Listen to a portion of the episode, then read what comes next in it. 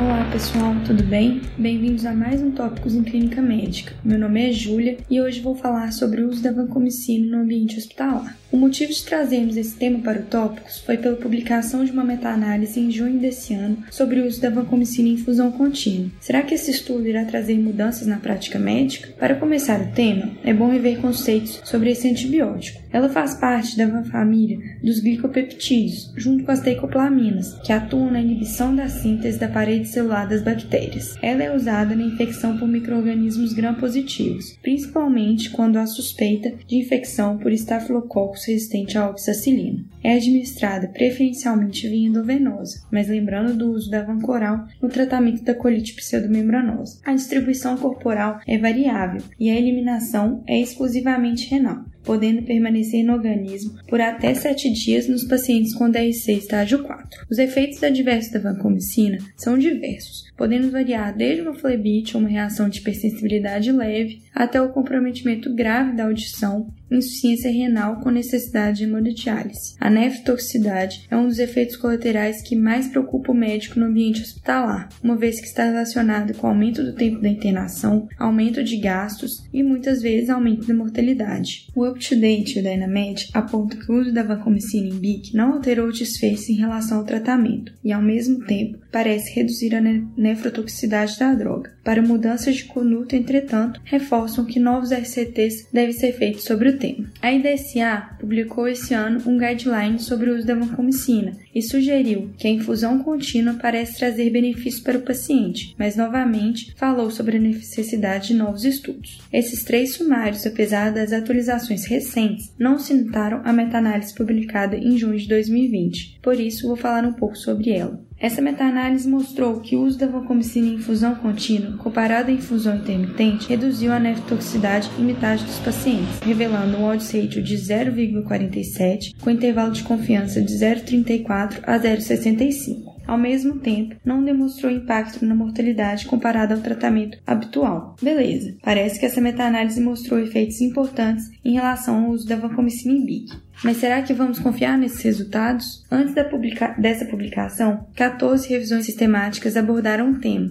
e não geraram mudanças práticas no uso do antibiótico. O que será que essa meta-análise trouxe diferente? O primeiro ponto que é importante destacar é sobre o foco da pesquisa desse estudo. Ela foi a única que estudou apenas pacientes em terapia intensiva e o desfecho principal foi em relação à nefrotoxicidade nessa população. Ela incluiu 11 estudos primários, sendo dois ensaios clínicos randomizados.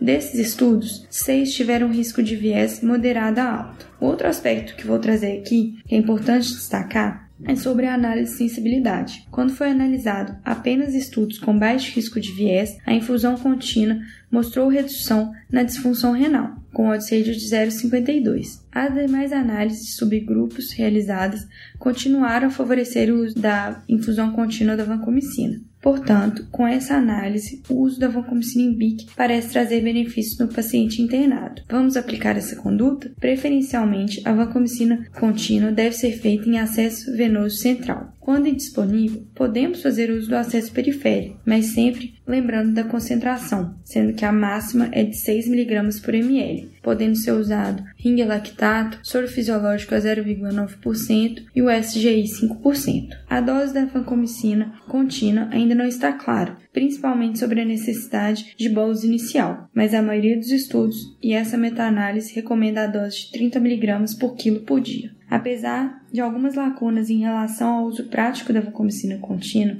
essa meta-análise trouxe resultados importantes e uma boa confiança nesse efeito, sendo possível recomendar o uso da vancomicina em BIC para redução da disfunção renal do paciente crítico, usando a metodologia GRADE, fazendo uma recomendação 2B sobre o uso da vancomicina contínua nesse cenário. Muito obrigado, até o próximo Tópicos. Até mais!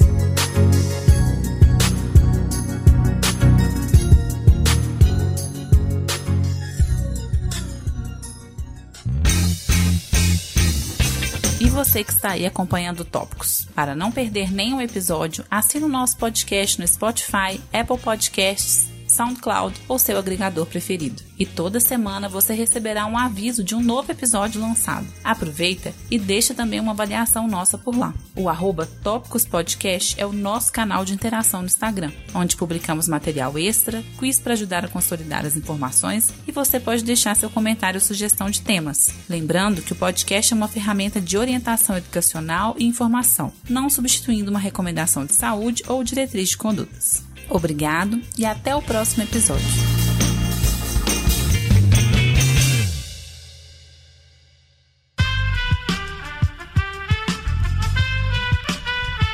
Esse podcast foi editado por Aerolitos Edição Inteligente.